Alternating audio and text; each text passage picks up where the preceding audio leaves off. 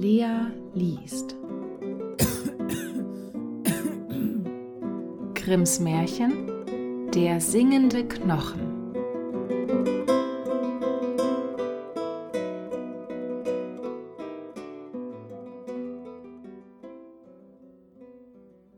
Es war einmal in einem Lande große Klage über ein Wildschwein, das den Bauern die Äcker umwühlte, das Vieh tötete und den Menschen mit seinen Hauern den Leib aufriss. Der König versprach einem jeden, der das Land von dieser Plage befreien würde, eine große Belohnung. Aber das Tier war so groß und stark, dass sich niemand in die Nähe des Waldes wagte, worin es hauste. Endlich ließ der König bekannt machen, wer das Wildschwein einfange oder töte, solle seine einzige Tochter zur Gemahlin haben. Nun lebten zwei Brüder in dem Lande, Söhne eines armen Mannes, die meldeten sich und wollten das Wagnis übernehmen. Der Älteste, der listig und klug war, tat es aus Hochmut, der Jüngste, der unschuldig und dumm war, aus gutem Herzen.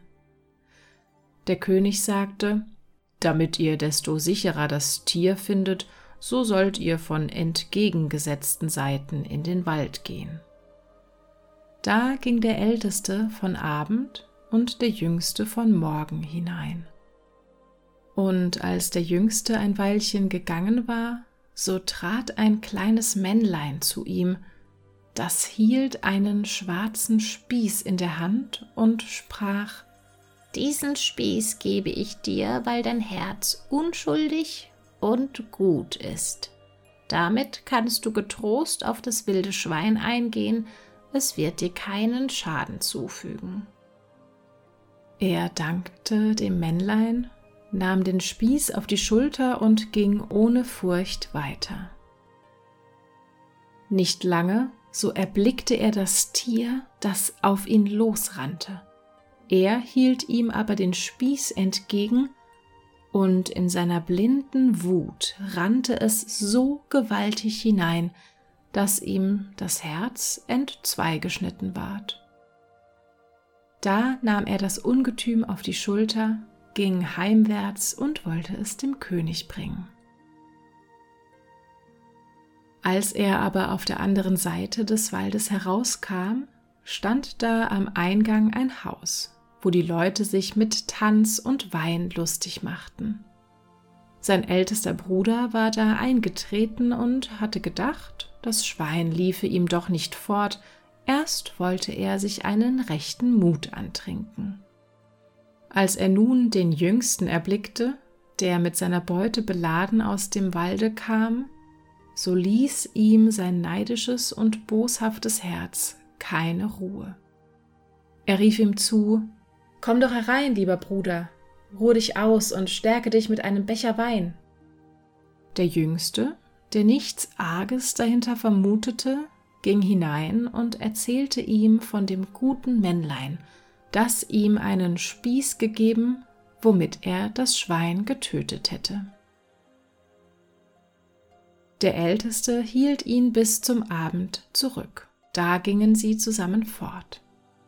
Als sie aber in der Dunkelheit zu der Brücke über einen Bach kamen, ließ der Älteste den Jüngsten vorangehen, und als er mitten über dem Wasser war, gab er ihm von hinten einen Schlag, dass er tot hinabstürzte. Er begrub ihn unter der Brücke, nahm dann das Schwein und brachte es dem König mit dem Vorgeben, er hätte es getötet, worauf er die Tochter des Königs zur Gemahlin erhielt. Als der jüngste Bruder nicht wiederkommen wollte, sagte er, das Schwein wird ihm den Leib aufgerissen haben. Und das glaubte jedermann. Weil aber vor Gott nichts verborgen bleibt, sollte auch diese schwarze Tat ans Licht kommen. Nach langen Jahren trieb ein Hirte einmal seine Herde über die Brücke und sah unten im Sande ein schneeweißes Knöchlein liegen und dachte, das gebe ein gutes Mundstück.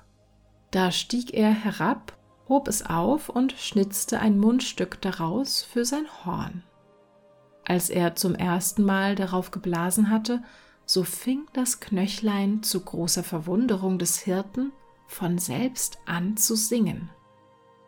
Ach du liebes Hirtelein, du bläst auf meinem Knöchelein, mein Bruder hat mich erschlagen, unter der Brücke begraben, um das wilde Schwein für des Königs Töchterlein. Was für ein wunderliches Hörnchen, sagte der Hirt, das von selber singt, das muss ich dem Herrn König bringen. Als er damit vor den König kam, fing das Hörnchen abermals an, sein Liedchen zu singen. Der König verstand es wohl und ließ die Erde unter der Brücke aufgraben. Da kam das ganze Gerippe des Erschlagenen zum Vorschein.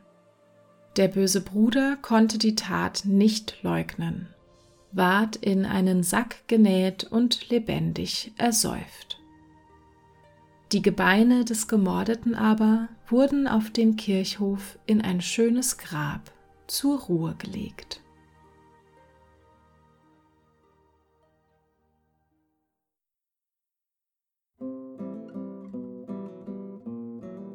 Das war Lea liest. Grimms Märchen Der singende Knochen.